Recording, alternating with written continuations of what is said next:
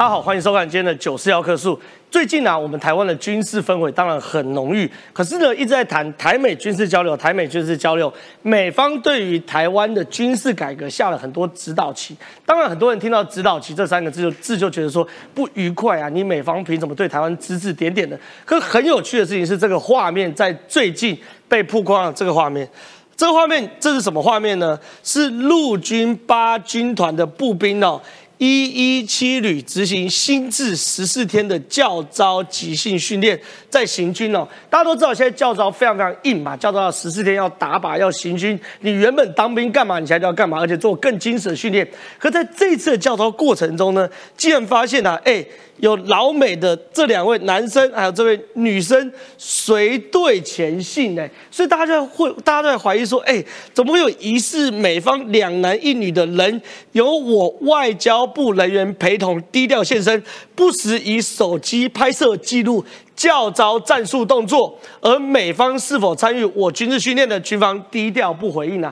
所以你刚刚可以仔细看，以这张照片来说，其实其实我认为啊，不用特别解释，看起来就是美军嘛，这两位。然后这位呢，看起来是文职人员或什么样的。可是你可以看到，美军在面对台湾的军事改革，他不是出一张嘴，他是认真希望台湾可以符合战斗力的。所以晚点我们会来讨论哦，到底我们这样的教招。对于台湾军事改革能不能有进一步的成长？等下问一下于将军。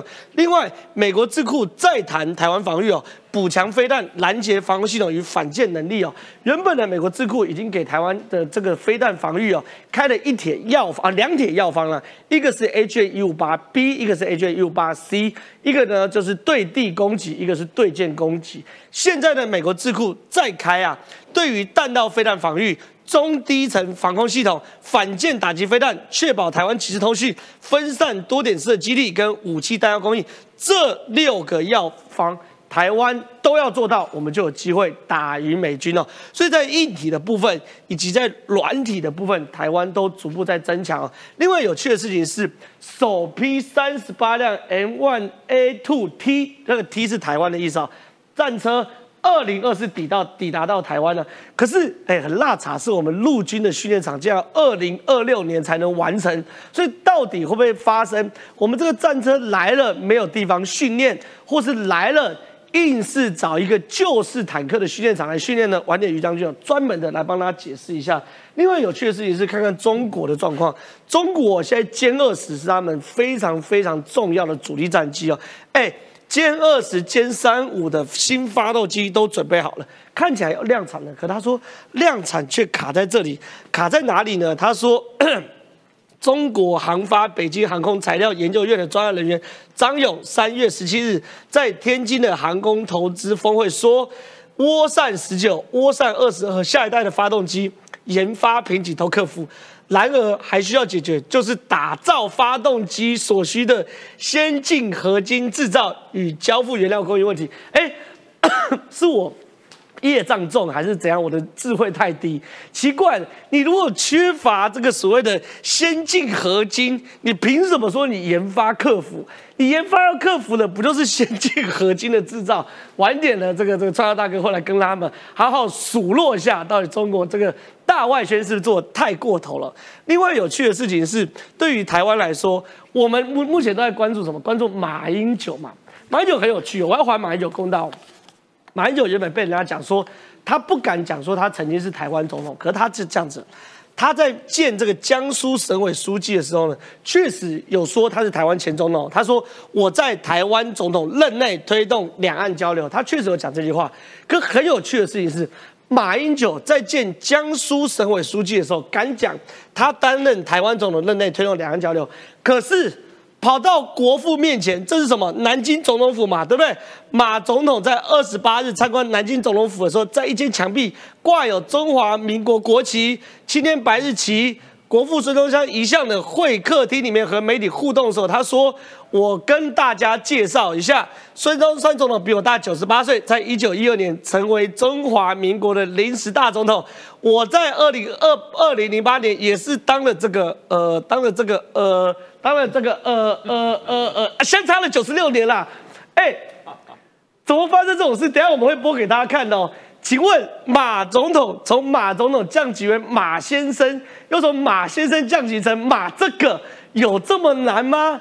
我跟大家直接讲啦，因为这 say 好的啦，他们过去之间一定有协商，协商过程中，对你马英九可以讲总统，但你只能在我解呃中华人民共和国设定的条件讲总统，就是比如说这个见省委书记的时候可以讲我是总统，可是因为这边没有 say 好，不能讲总统，所以他就变成呃这个我当过呃这个这个这个语塞啊，我必须要讲窝不窝囊啊，我们的总统到对岸。连讲自己当过总统都不行，所以晚点好好讨论马英九。另外侯友谊，现在啊媒体出现一个状况，就是蓝营内部出现疑侯论。什么叫疑侯论？就是怀疑侯友谊的论调，因为他疑侯论的论点核心是两个。第一个，侯友谊不见得要在二零二四选总统啊，二零二六年卸任做完两届之后，二零二八选总统也来得及啊。为什么侯友谊一定要在这个时候选总统？这是第一个。第二个怀疑侯友谊的幕僚核心。够不够强啊？能不能选总统？所以这个以后论如果持续发酵，侯友谊的民调能维持住吗？晚点节目都会讨论哦。所以喜欢我们节目的话，千万不要离开。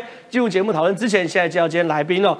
第一位是这个资深媒体人黄创夏创哥，你好，真好，大家好。这个是哪一个？真的现在搞得大家都很乱了。但是最乱的应该是侯友谊，对，因为呢，他的老师就是这个那一脉传承的，对，所以呢，会不会造成最后以侯论的侯友谊第三个问题？票投马英九，不票投侯友谊，就是支持马这个，那才是更麻烦的。上上礼拜四我还尊 尊称你黄先生，看起来这个礼拜我要尊称你黄这个，这样才是这个比较尊重。你那个你不要啰嗦。是是是，我管你这个那个的。我再讲一次，我看到马英九在讲，我在这边当的这个这个，我都为他难过。来，再来是这个我们将军议员于北辰，北将军你好，我是于将军，我不是于这个。于这个，对啊，怎么会搞成这样呢？来，再来是我们这个新北市议员。叶仁之，大家好。人之今天戏份重哦，你要负责回答两件事：马这个跟侯怀疑这两个，你要看你要怎么怀，看你要怎么回答哦。大家都很期待。再一次，我最尊敬的资深媒体胡忠信，忠信大哥你好，真好，大家好。好，我们先请于将军来到前面。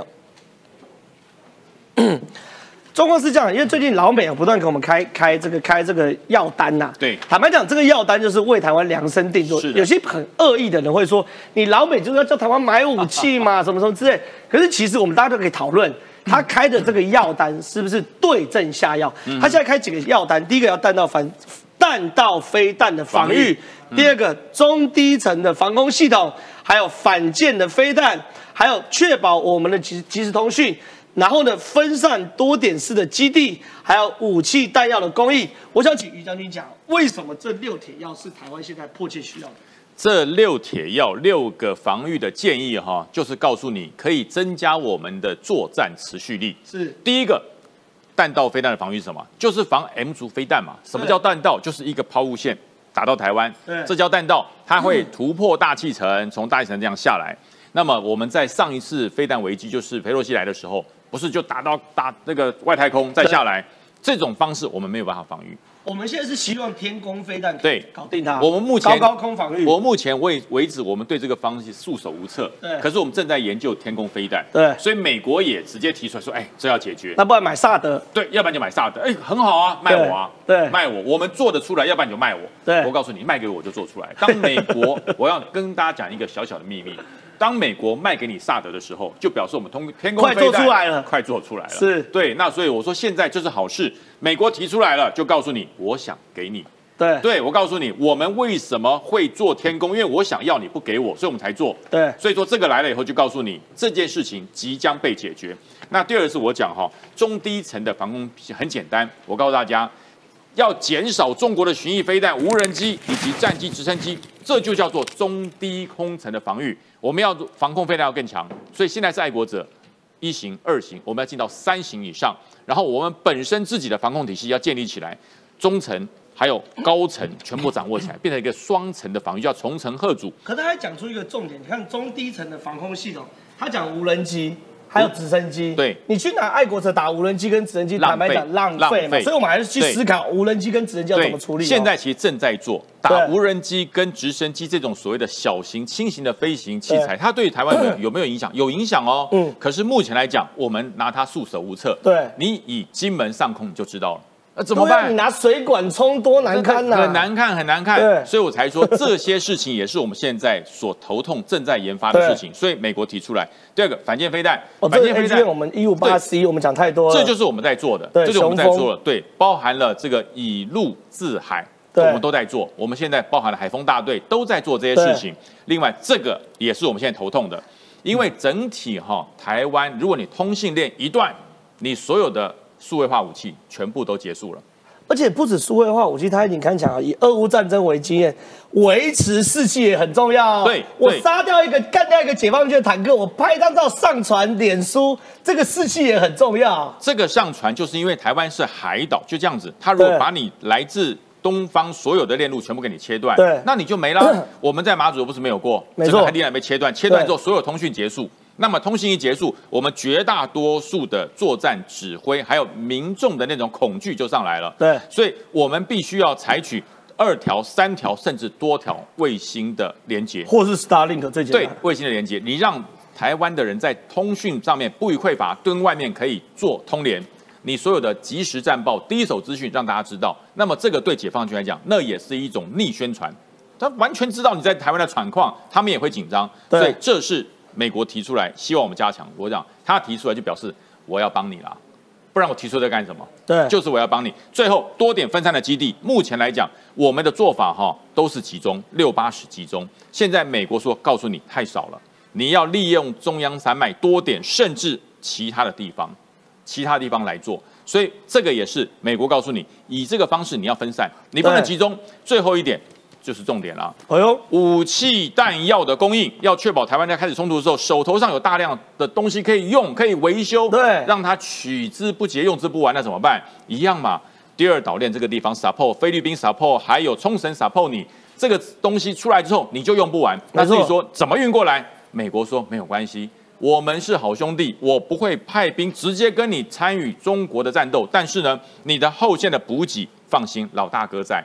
这就是有朋友的好处。那么相对的，解放军这边，只要我们截断之后，虽然它距离中国很近，一截断之后，它的第六点武器弹药供应就被截断了。好，那另外一件事情，我们都知道，其实大家在谈呢、我们后备的军人，后备军人要怎么做？其实坦白讲，后备军人能上战场的少数啦。你说三十几岁、四十岁勉强还可以，对你到五六十岁，你就做一些后勤供应。是的就你刚刚谈的嘛，就说这个后勤的弹药，除了量要够，也能够去做供应，不管是运补啊、制造啊等等的。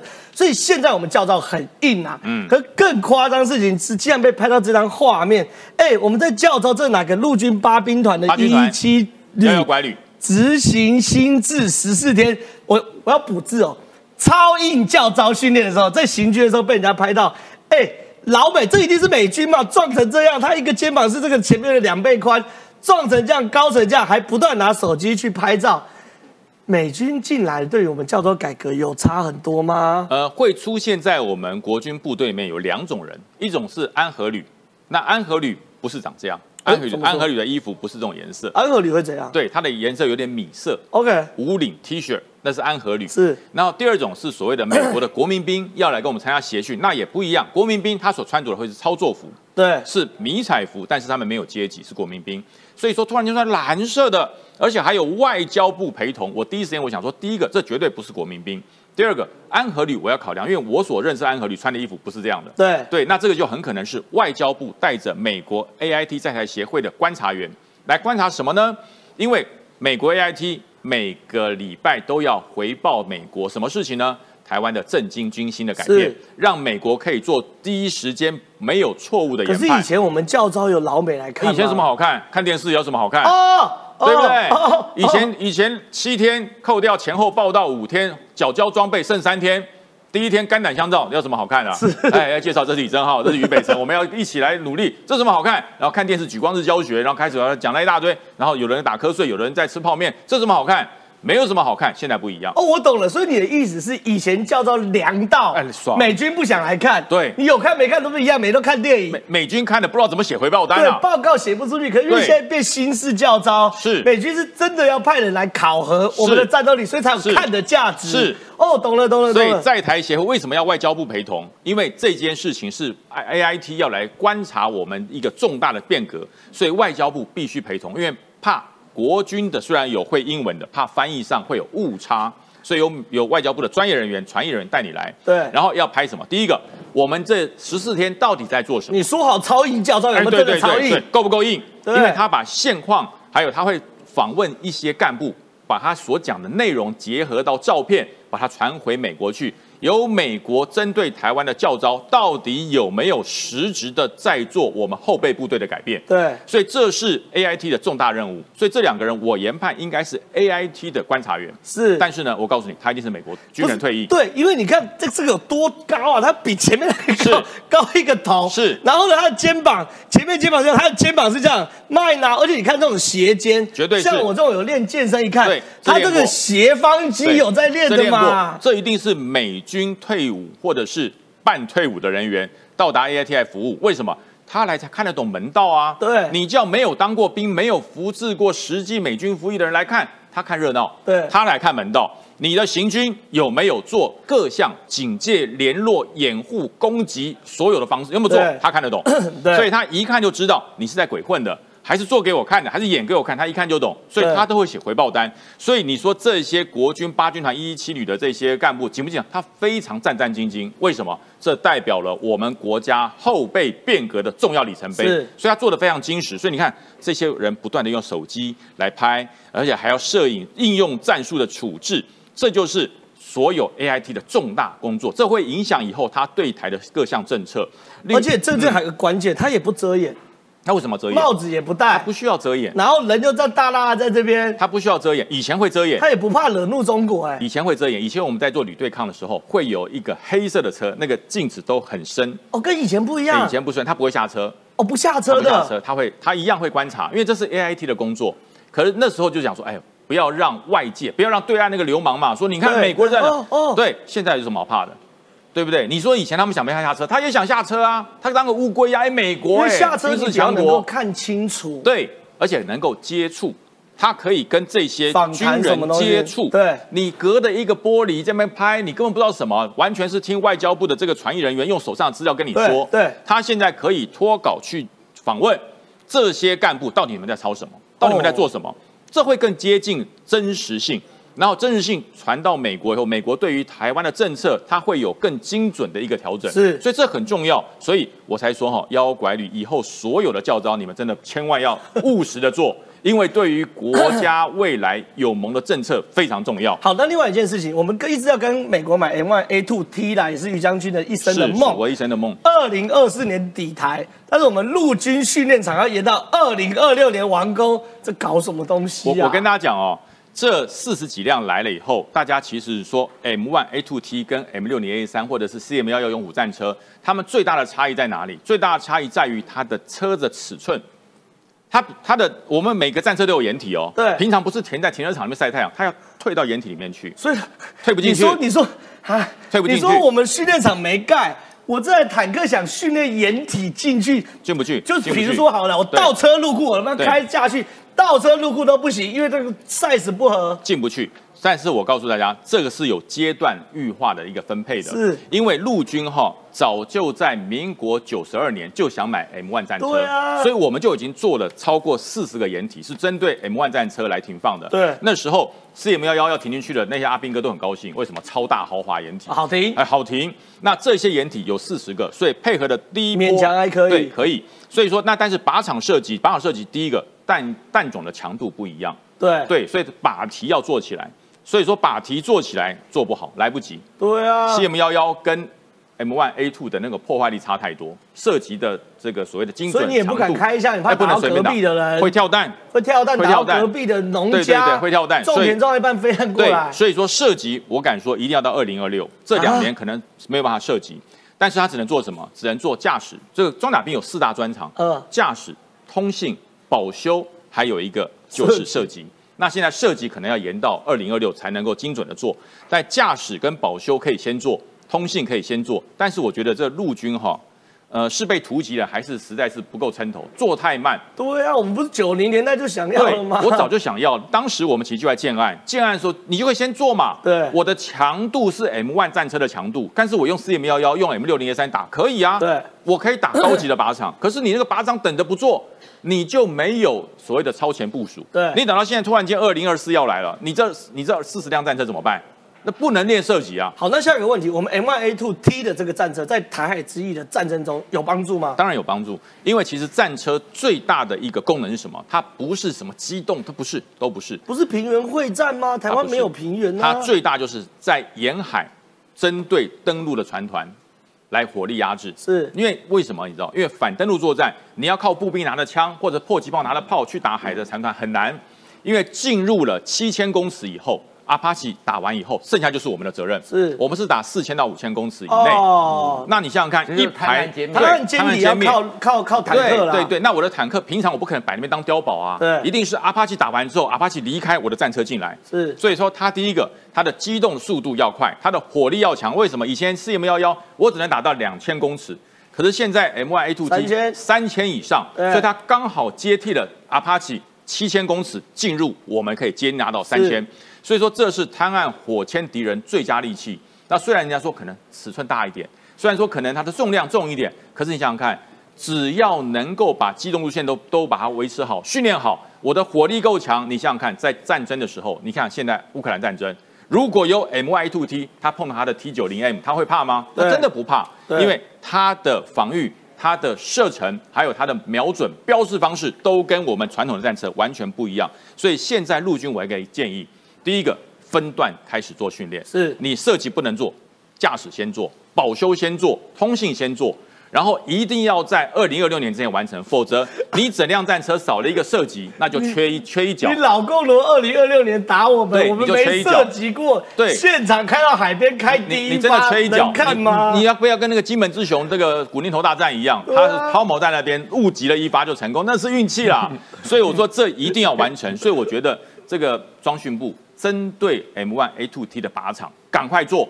那你说驾驶训练、保修训练都不成问题，就是一个射击。这个但是战车如果没有射击，那不是白买了吗？对啊，对，雄壮威武，只能阅兵不能打。所以我觉得这个，我跟你讲，我很会修，但是没射过。我也很会通信，都叫得到，对不对？我也都联络到，都标示到了。哎，不不能打，是没打过。是，所以我觉得这点哈，这陆军真的是要加紧，要快。因为以前已经没做了，来不及。是，现在快点做，但是我觉得要务实的做，否则一个跳弹飞到人民家里面不得了。好，非常谢谢于将军，这真的是这样。我们请创哥到到到前面来，确实是这样子啊。你总不是买来，你说你很会修，很会开进掩体，然后说说说不会射击，这真的是让解放军笑。但是问题是，现在换我们要向解放军了。两个两个问题啊，第一个，中国第四代战机全靠山寨，还是不敌美军？有一个美国商业内幕的报道特别去分析，解放军有两个大问题，等下让创下哥来分析。可有一个我看得懂，歼二十、歼三五十五的发动机做不出来。嗯，为什么呢？因为是北京航呃中国航发北京航空材料研究所的专案负责人张勇说。放心，我们涡扇十九、涡扇二十和下一代的发动机瓶颈已经克服了，但是呢，还需要一件事需要克服，我们发动机所需的先进合金制造供应链还没克服。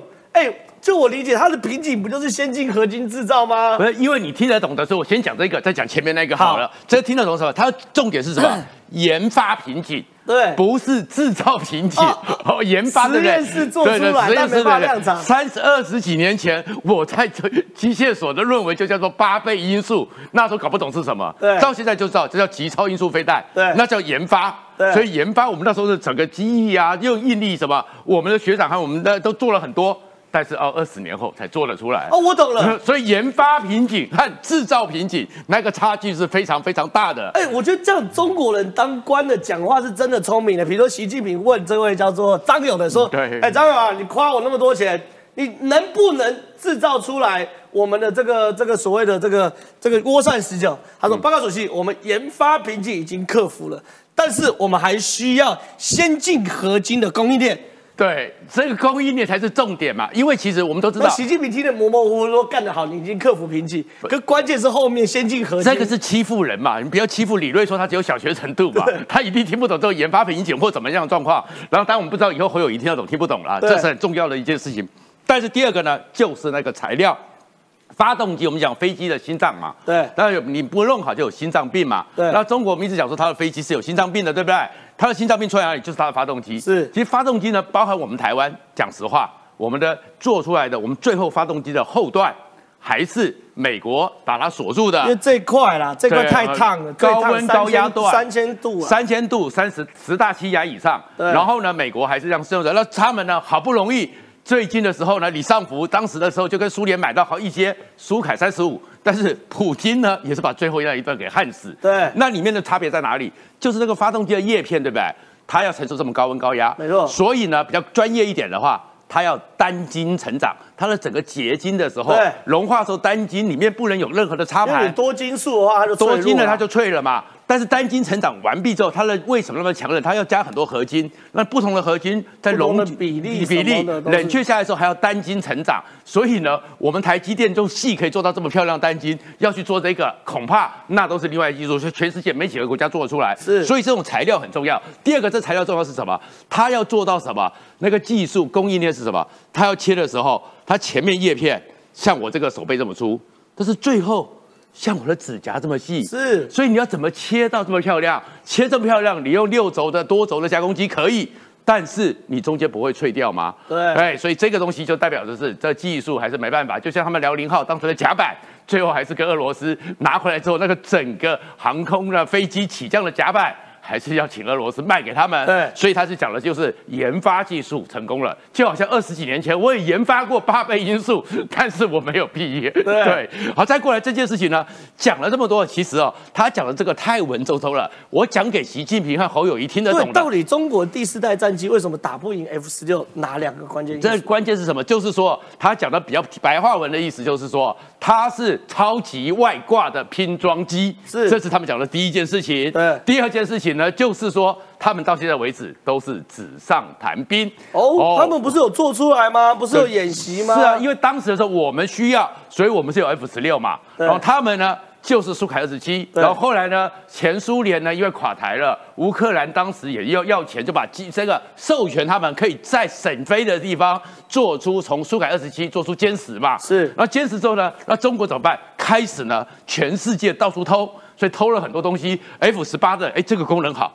外挂进去；F 十六的这个功能好，外挂进去。所以一切的就拼命外挂，所以它的整个从现在不是一直到现在还有歼十机 D 啊、歼十什么的，还有到歼十六都是这样出来的。东偷一点，西偷一点，都外挂，所以他们说，可是你外挂这么多，就我们常常看的他们的所谓歼二十，一下子有外挂俄罗斯出产的压力翼，一下子又有外挂标风战机的那个尾翼，还有 F 二十二的尾翼。可是你这个东西符合一个完整严谨的空气动力学吗是？这第一个，那第二个是什么？第二个就是纸上谈兵。你想这么多，但是 F 三十六呢？它从一九八零年第一次全球文明，就是贝卡山谷直接穿越之后，然后过去之后，接着又是巴比伦行动，直接把那个整个在短短几分钟之内连续八架飞机，相隔只有八秒钟，丢下十六枚炸弹，把核子反应炉的那个为主体整个炸开。那里面它飞的时候，所有的记录、所有的回馈 feedback 通通寄来，所以 F 十六全世界有五千架以上，然后整个出战里面几十万小时，他们其实把里面所有的资料不断的去精进，对所以它是实战的。那你的歼十呢？到现在为止没有一场战争，是没有实际的做过，然后只是每次飞到我们西南边域喊几声，然后就是台湾是中国一部分，然后就回去了。对你没有实战，所以他们认为说你这个其实是大有困难的。好好，另外一件事情是我们刚刚有谈到，其实说美军讲台湾六项缺失啊，也不要讲缺，就是六个需要改进的。其中有一个是什么东西呢？是中低层的防空系统，主要防什么？无人机，因为直升机可以用方阵快炮打，对，无人机最麻烦。可是现在有一款以色列的无人机，它叫做铁梁无人机啊，哎，之前叫铁穹，现在叫做铁梁。它是防无人机的系统，它是用镭射十万瓦的镭射，这真的那么好用吗？这个是以色列正在开发的一个状况。为什么呢？因为他们呢不是非常强的，就是铁穹嘛。对那铁穹为什么要做出来？就是中低空的时候，你要对付那种的，就是廉价的火箭炮了，火箭炮了，而且那火箭炮甚至有很多时候就像水泥管一样，对不对铁管就直接乱射。可是，一下来这个万箭千弹齐发，你怎么麻烦？所以它就是它第一个，它的扫描系统很好，雷达系统，所以转的很好。但是后面他们就是说用那飞弹，可是如果你现在来的是无人机呢？对那你划算吗？难道呢像我们上次一样，然后又像那个在金门那边给你无人机飞来飞去嘛？对所以他们呢现在就是研发，就是现在的镭射，只要我能够十万瓦的镭射打出去，其实十万瓦镭射当量不高，是是，其实我们不要看到十万好像很多，在电力里面你是学电的会比我清楚对嘛？那十万瓦镭射锁定那个无人机，然后我只要是控制系统非常的稳定，锁定之后五秒钟，无人机就被烧掉了哎、。它很厉害，它可以拦截二十公里范围内的火箭、迫击炮以及小型无人机，哎，大概持续照五秒就可以破坏掉，这好好用哦。五五秒钟就是追嘛，那本来它就是从铁穹系统对那样的一个指挥、那样一个移转和追标的一个系统里面，但是我现在不要用飞弹，太贵了。然后那个飞弹那么贵，在我凯斯凯成这个镭射炮，基本上就是无人机。你看最近的时候，不是伊朗也用无人机去炸了炸了美国的基地吗？对所以他们现在就做了一个准备了。那我们现在开始研发无人机，我们中科院是有一些镭射的那个电磁波的一个干扰，但是现在就想说，你是不是要跟着学，干脆直接拦截？那至于破几炮，坦白讲。如果刚刚像个于将军讲的，让他能够不能贪案揭秘，能够贪案揭秘，他们上不来，上不来也就不需要担心他的对迫击炮了，所以这是没有问题的。然后最后我补充一下，我终终于要向马英九道歉，哎因为我终于发现他讲这个是有所本的，因为是说在莫拉克巴巴风灾的时候。当时马英九不是，就是我都已经来了、啊，怎么样啊？对最后连 CNN 都受不了。当时 CNN 用了一个字眼 l i s t man 只会道歉，但是对从来不认错。所以原来马英九是记得，在二零零九年的时候，他就国际上封为 l i s t man 这个人，所以他自称是这个。是是是是，你不要那么快急着把我要 Q 你的这个讲 讲完啦、因为我们先来问一下这个，问一下谁啊？问一下中信大哥好了，问一下中信大哥，因为状况是这样，这个、这个、这个、这个，这马英九的特爱吃，但我要先谈的是马英九的行程。马英九行程很有趣啊，马英九行程为什么？因为他去三月十九去拜访南京屠杀啊大屠杀的纪念馆的，我觉得这件事很很奇怪，因为我觉得中国对马英九统战的运用已经运用到极致。为什么？因为台湾现在跟日本很好、日本是直接讲台湾有事，日本有事哦。可是马英九去南京大屠杀纪念馆的时候说，侵华日军南京大屠杀遇难纪念馆历史绝对不可以遗忘。然后呢，又写百十二三月二十九，百十二我不骂了啦，民国不敢写，我不骂。我的意思是，他第一件事情在塑造台湾人仇日的情绪哦。第二件事情，历史不可遗忘。为什么马英九不去干嘛？俄罗斯这边海兰炮事件，俄罗斯在海兰炮和江东六十四屯杀了七千多个中国人。哎，你中国现在去跟俄罗斯好，你就叫我们遗忘这个历史。马英九应该去这边啊。所以，中信大哥，你怎么看马英九这样去南京大屠杀纪念馆大肆的这个反日，却不敢谈反俄的这件事情呢？我先讲结论，是马英九的中国之行叫做磕头外交、朝贡外交。哦，我先引用三个新闻来回答你哈。好一，你看这一次的所谓的祭祖行程，跟退将到中国要访问，行程完全复制。没错，第二，马英九所没有讲出来的话，中方替他讲了，统一是中国全体国民的希望，把这句话塞到马英九嘴巴里里面去了。第三，当然台湾还是有骨气的，我们的军队将领啊，像这位叫做苗永庆上将，他就三次拒绝去，对，还是有骨气的人，对好、有风骨的人哈、呃，于将军也拒绝好多次了。好都拒绝。我为什么叫磕头外交、朝贡外交呢？是行程全部由中国安排。历史上最有名的，我讲两个典故就好了。明那个琉球国王对，要到北京朝贡，他不让你进天津，他先从到福州，然后到杭州、大运河北上。为什么呢？要让你感受到帝国威仪，然后不是你主动，是我安排的啦。哦，英国第一位特使叫马格尔尼，是，他不能进天津哦，哎呦，在广州入境，沿陆路到杭州，然后在大运河北上，是还见不到乾隆皇帝耶，因为为了跪拜问题，最后是在宝座上换一个那个乾隆的衣服，对，看一下就走了。这叫朝贡外交、磕头外交，没有自主性了。是，再讲现实新闻啊，就两三个礼拜前，前柬埔寨国王什哈努克的儿子对，带他妈妈太上皇见习近平，你看他们对话，习近平讲话口气，帝国威仪嘛。没错，如果马见了习一样，习近平口气一样了，马见不到，好，我们不知道了。薛想都没，他连丁薛祥都没见到，政治局第六名，好，所以这个磕头外交、朝贡外交叫做抗日形成、仇恨值形成，要让台美日联盟有破口，没错，重点在此嘛，意有所指嘛，项庄舞剑，意在沛公。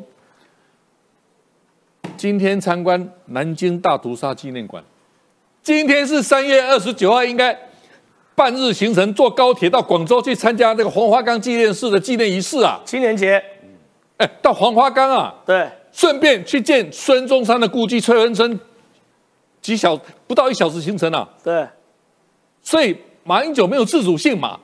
好，你刚刚提到的黑龙江，因为那时候的沙皇时代啊，跟中国签订这个爱魂条约，哦，然后把黑龙江、乌苏里江哈、以北以东都割让，总共割让差不多八十万平方公里，对。差不多差不多三十个台湾呐、好，问题是那边有中国屯垦屯垦者啊，对，你知道俄国人怎么处理吗？杀光，何止何杀还浪费子弹呢，把这七千人全部推到黑龙江里面去啊！推到黑龙，所以等等等，所以我们看到这个画，这是黑龙江的江边，直接把无数的中国人七千名推到黑龙江哎，边，就像就像希特勒他不用子弹，他用直接用瓦瓦斯式把犹太人解决一样嘛。那不是历史不能忘吗好？老公怎么不去这是所谓的？江东六十四屯事件、海南袍事件，对，至少死七千人啊！对哎，马先生，马这个你怎么不安排这个爱魂纪念馆呢？哎，有爱魂纪念馆了，对啊，哎，历史不能遗忘啊！那对啊，怎么不去呢？看普丁打不打你？怎么不去呢？所以表示所有行程都中方安排的朝贡外交、磕头外交嘛。没错，所以马英九的行程都是所谓的爱国主义教育基地，都是仇恨值，仇恨什么？仇恨就是民粹民族主义的发动力嘛。是所以他也写复兴中华。大家恍然大悟了吧？好，我要讲退将，不要不要说退将了。我很多朋友是校级退役哈，是有的去啊，每个都接触，只要你是军校毕业的，每个都接触。对，都收买，情色钱收买，有些人当然拒绝了。呃，我我遇到很多官校或士校回来都跟我讲有意思，无孔不入了。好，知道不止哦，正好不只是不止不只是退将哦，退校哦，公庙、农会、媒体、社团，全部全部中资全面介入，还有认知战红统进来了。对，中国共产党说他们有三宝：解放军统战农民嘛。对，武力每天飞机、军舰穿越台海中线，不断挑衅你啊！那统战就是了嘛，马英九被统战嘛，退将被统战嘛，农会被统战，公庙被统战嘛，不是正在发生吗？是不是正在复制二点零的一九四九年吗？是好，我要讲结论哈，因为我是读读西方史哦，西洋史有一个名词叫做迦太基式的和平。在古罗马时代啊，地中海北方叫罗马帝国，南方叫迦太基迦太基帝国，两个帝国争霸，嗯，有点像现在的中美争霸了哈，两个帝国争霸。罗马人很厉害，他不直直接用武力征服，他说迦太基，我们来签署和平条约，总共签署了三次和平条约，所以罗马人叫做迦太基和平条约有三次，对，迦太基人签了和平条约吧，完全松懈了。是，罗马人就派兵直取迦太基，把它消灭了。对，我到我曾经到北非去旅游哈，我到迦太基遗址啊，只看到遗址而已啊。这就是迦太基式的和平呐、当代版的迦太基式和平呐、台湾人，我们有自信啊，我们有民主价值哎，我们有我们的第一岛链的战略位置，印太战略位置。第三，我们有晶片战争的一个一个优势哎，这个信心、希望还有爱心，就是我们确立的基础，千万不要动摇，不要像马英九跟一些退将们。现在问题就是马英九会影响到有一些人动摇，为什么呢？等下问一下原子哦，因为马英九见这个江苏书记的时候，确实有讲他是前总统，对不对？他说呢，我在总统任内有推动两岸交流，你看哦，希望我们能够放下争执，能够尽可能在许多议题上达成共识。这也是我在台湾总统任内推动两岸交流八年，签了二十三个协议等等等之类，他确实有讲。可是很有趣的事情是，马英九这段话见到国父遗像，国父瞪着他的时候，他反而讲不出来。为什么讲不出来？那个时候是怎么样？同一天，三月二十八的时候，马英九去参观南京总统府，在一间墙壁上挂有中华民国国旗、七天白日旗、国父孙中山遗像的会客厅里面，和媒体互动时，马英九表示，表示什么呢？不要由我的嘴巴来讲，我们来看一下画面，马英九有多窝囊。趁这个机会向大陆的朋友介绍一下，孙中山先生一九一二年成为中华民国临时大总统。我在这个二零零八年也是差了这个呃九十六年，两千零八年之后没讲出口的是马英九当选中华民国总统。这个二零零八年也是差了这个呃九十六年。哎，任志，啊，为什么啊？对，为什么啊？不是这个，我觉得我先讲为什么在见江苏省委书记的时候，可以讲说他当过前总统；在见到孙中山的时候，说我在二零零八年也是当了这个呃呃这个九十六年，这是什么文法？可以跟大家解释一下。不是他那个这个不是指总统的意思好不好？大家可以再仔细看一下，他那个就是最迟嘛，不是，那那当当了什么？他当了什么？不是他说我2008年当了什么我我在这个我在我在当时这 差也差了这个，就是他是在一时想不出那个。年份，所以用了这个当最词，这个就跟说好进行一个嘴对嘴的动作，好然后进行一样的这个。好的这是，那我在词二零零八年干了什么事？他为什么不讲？他是说不是，我觉得大家不用，他没有讲的话不能塞，因为他去对，不是 OK 他没有讲，我不 OK 会塞，他没有讲总统，所以我不会塞他。不是他没有，他不是大家理解这样说，因为他讲不出口总统，所以说我当了这个，不是那个这个的意思是一个最词，因为他要讲那个年份，一时之间没有立刻反应过来，所以整段他都没有讲出他在二零你。你们可以去看那个对话了，我觉得你可以骂他没有关系，但是他并没有，所以这个这个新大家被这个标题所误解了，他不是说我讲不出总统，忠实的标题耶。那不管是谁啦，我觉得哎对，哎，忠实哎，忠实新闻王哎，没关系啊，我就帮他澄清啊。我在二零零八年是当了这个，不是，大家可以去看那影片，不是那个意思啊。那我我要讲，我觉得啦，认为叶元叶元之凹的打加一，这就是一个最迟嘛我进行了一个嘴对嘴的动作嘛。那他他其实可以讲说，我我我也是差了这个九十六年。我看他可以直接讲，但中间一时一时减法减不出来，我我也是呃这个差了超九十六年。多超打凹的。不是啊，这个这个是这个我我觉我觉得大哎，家可以去看这件事也要帮马英九凹？我没有凹，我是就事论事。那我觉得马英九去，他到底有没有就是超过大家的期待？当然有嘛，因为也有很多人讲说，你如果马英九你在中你在中国领土讲中华民国四个字，他妈发鸡排的也有啦，对然后说接机的也有啦。但他有没有讲？有嘛？对确实是有嘛。昨天在那个中山陵之前，一开始的时候也讲说，加一喷了啊，也讲说民国三月二十八号，也讲了民国，都讲了嘛。然后在那个江苏省委书记前面说，我当台湾总统也讲了嘛。那大家就一直讲说，那你讲不够，讲不够。这这好比说李正浩他他带他女朋友去吃牛排，然后他女朋友说你不爱我，因为你没有请我吃铁板烧。李正浩带着他去吃铁板烧，他就说李正浩你不爱我，因为你没有你没有带我送我包包。没完没了，最后李正浩满足所有他的期待。他说：“为什么你长得没有叶元之帅？你你不爱我？”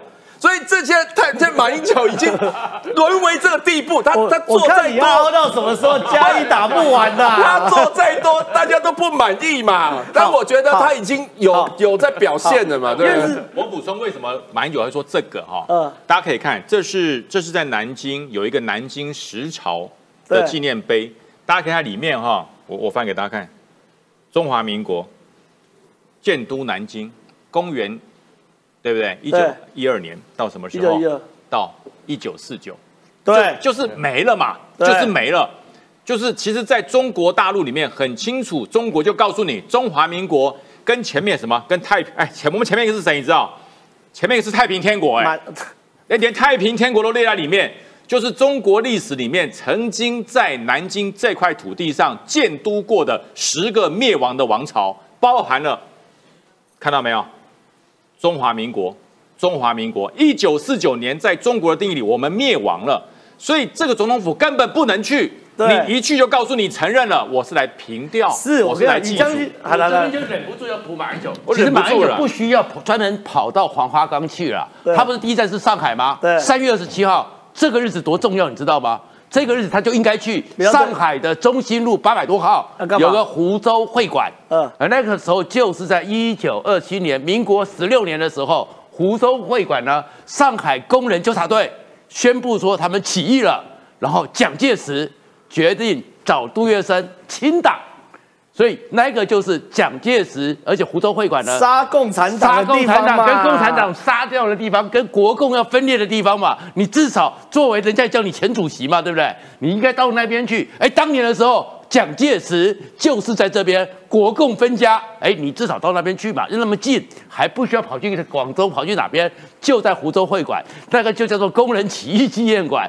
然后那是中国的说法嘛，那马英九去啊。你去那边讲说，我们就是在这里杀掉了上海十万共产党。哎呦哎呦，你要讲出来的话，我绝绝对给你拍拍手嘛。硬气啊历史不能遗忘，你就不要告诉大那家，国民党民调会国民党的民调就会上来侯友谊就敢宣布说他要参选了。对，我先跟大家讲一下，因为我等下会继续去追问叶仁哲，因为我先跟大家讲一下，大家可能很好奇说，为什么中华民国的青天白日满地红的国旗可以出现在中国的国土？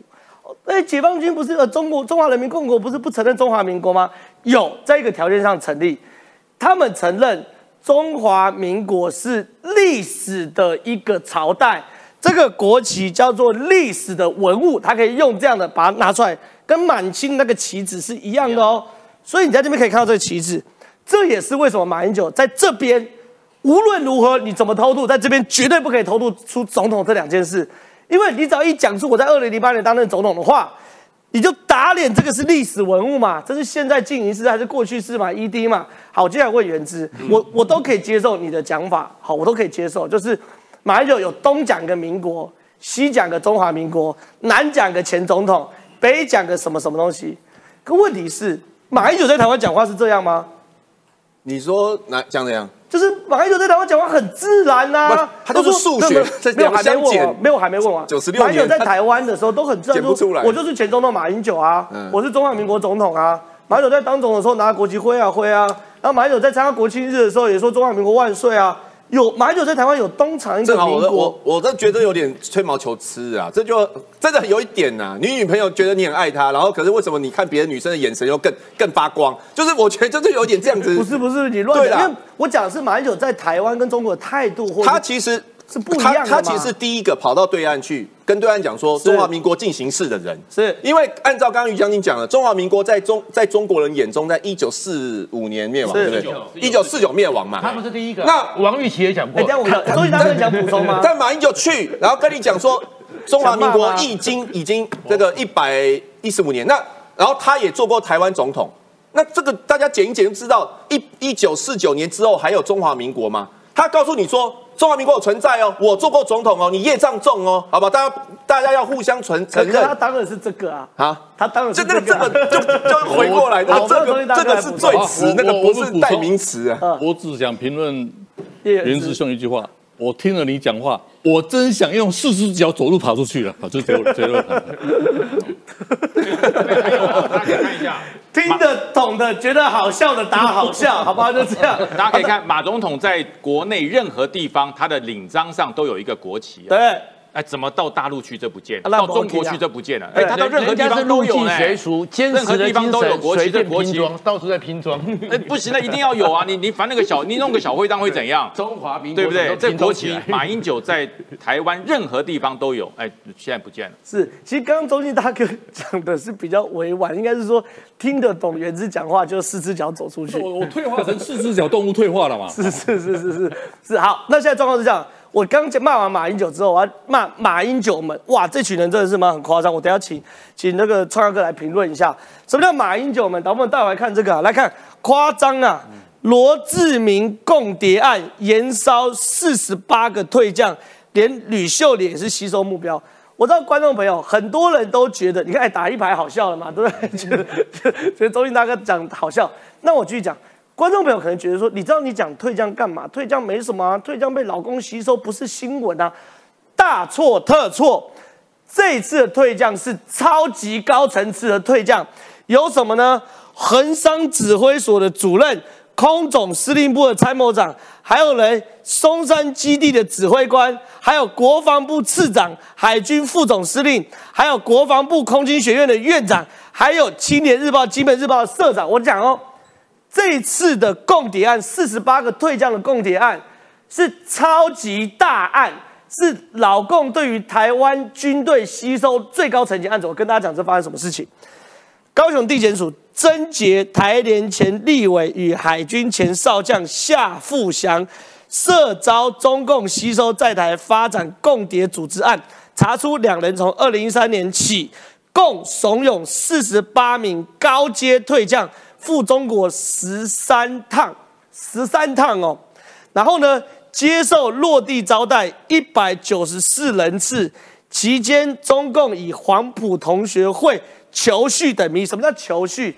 不是打羽毛球，不是打篮球，高档的打高尔夫球。我们现在看到这个挥杆的，就是我们退将，这些握手的退将，这是于正声哦，那时候中国政协的主席于正声，第四号还第五号。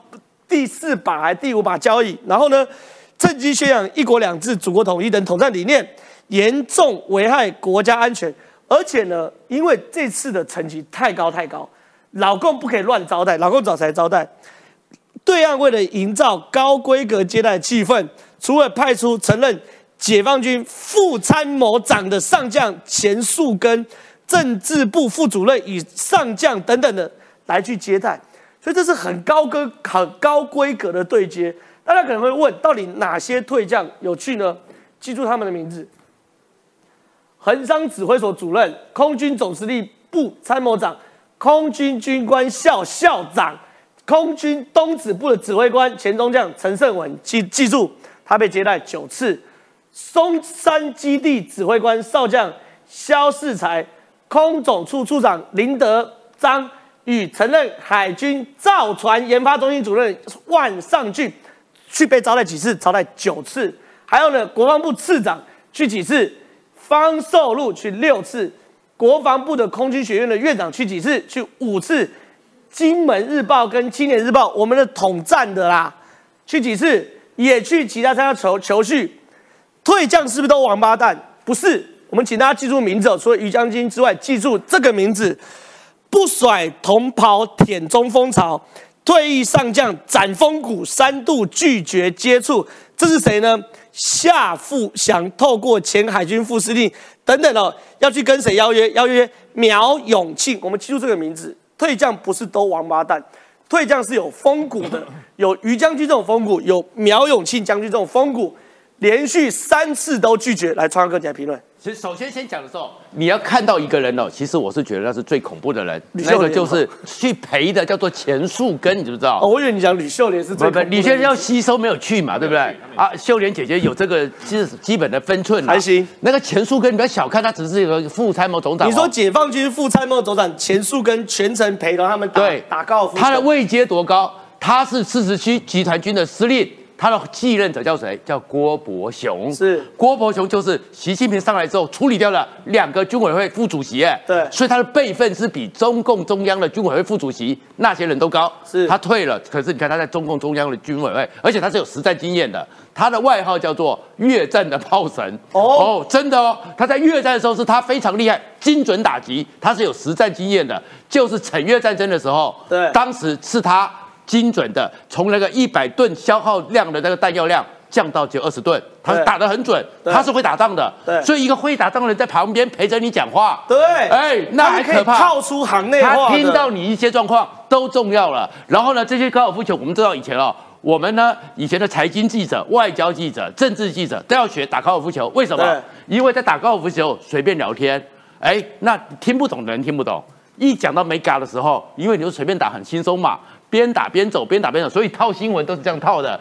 甚至于很多为什么一些股市记者要跑去打高尔夫球，听一听就听出什么美感来了。是那这个东西，所以他用了这个前树根，就知道用心是多么的积极，所以才基本的叫叫你一直找来，然后这些人还位阶越高越好，最好中将以上你。知道最让我觉得不可耻的是什么？他们去打高尔夫球，连这个 polo 衫都定制的。对这个 polo 衫定成红色，上面有中国 logo 的这些东西，这统战呢、你退将有脸穿这个衣服？而且每次都要讲说两岸一家亲，从二零一三年到现在为止。然后另外一个更可怕的是，我会听到的是衡山指挥所的主任还去了九次。你知道我进去过衡山指挥所一次，当时进去的时候，一进去写了一个事情，拿一个文件出来签保密协定。所以我有十年的时间，我都不敢跟人家讲我进过衡山指挥所。没关系，他去了九次了。，哦对呀、你开玩笑，连我这样的咖，对不对？我 list man 这个人，对啊对都不都有限制我十年，我都不能讲。就算十年之后，你看我每次讲都很隐晦，加山基地我也讲的很隐晦。那你既然是衡山指挥所的主任，对那你的里面我们衡山指挥所一般人进不去的，你在那边随便讲讲打高尔夫球的时候，又是你们老同事老同伴，你讲的时候谁听得懂？钱树根听得懂啊，对他已经那么老了耶，七老八十的还要赔，你以为说他们做什么？统战就算了，泄露军情，给他给抓到这些情势，那才是最恐怖的。是我在问于将军之前，我一定要讲有风骨推荐很多，包含苗永庆，包含于将军哦。我想问于将军，你是专业，你看到恒商指挥所的主任、空军总司令部的参谋总长，你看到松子部的指挥官，你看到国防部的次长、海军的副总司令，看到空军学院的院长，看到青年日报跟金门日报的社长都去中国，你会不会怕？我告诉你哦，其实你不要看老共这个黄埔两岸情，他乱吸收不是，他有指定对象。对，所以你看一波一波的哦，我们对于防卫作战，自空、自海、反登陆，所以他第一波吸收是什么？空军的，哦，第一波都吸收空军的，然后再来是吸收海军的。那其实这些人其实他不是承认他被吸收了，有时候我去过九次，没有，我只去打球啊，我只论球技，为什么不招待我那么爽的行程？呃，对，有有邀请过我去，对啊，说是真的有邀请过我去，因为我们是第三波自空自海反登陆最后 最后一波的邀请，那我拒绝不是我跟你讲，了。为什么你是第三波，你知道吗？嗯因为吴思怀已经自己去过了。哦对所以他已经大概都掌握了。对，我跟你讲哦，这真的是有阶段的，对他有阶段，甚至中国提出了说，你不要老是找这些人，就去过九次八次，不要再找他。有有提出哦，请找一些新鲜面孔，请找一些对于军情知道不同层次的人来，所以他才一直邀马永梁永庆，因为苗永庆是海军总司令，他对于整体我们海军的建军计划、造舰计划、潜舰计划，他都有策略，好他希望他去所以他就说不去，不去，不去，拒绝三次，他才死心。专程出国。对，他就不去对。然后为什么？他找他的副总司令来找他，找他的参谋长来找他。梅永庆讲什么？你知道？你们再来找我，长官部署之情到今天为止，他直接翻脸了。有风骨。这才叫做中华民国的将军。那些去打球的人，一场球多少钱嘛？对不对？台北球场去打就好啦，是何必跑到中国去打？被统战，颜面无光。是我这样跟大家讲哦，台湾的军人的军魂跟尊严是要自己争来的。现在很多中下阶层的士官，或者现在在服役的，真的很努力备战，可是脸都被这些人丢光了。所以喜欢我们节目的话，每周一到周五十二点半到一点半准时收看，谢谢大家，拜拜。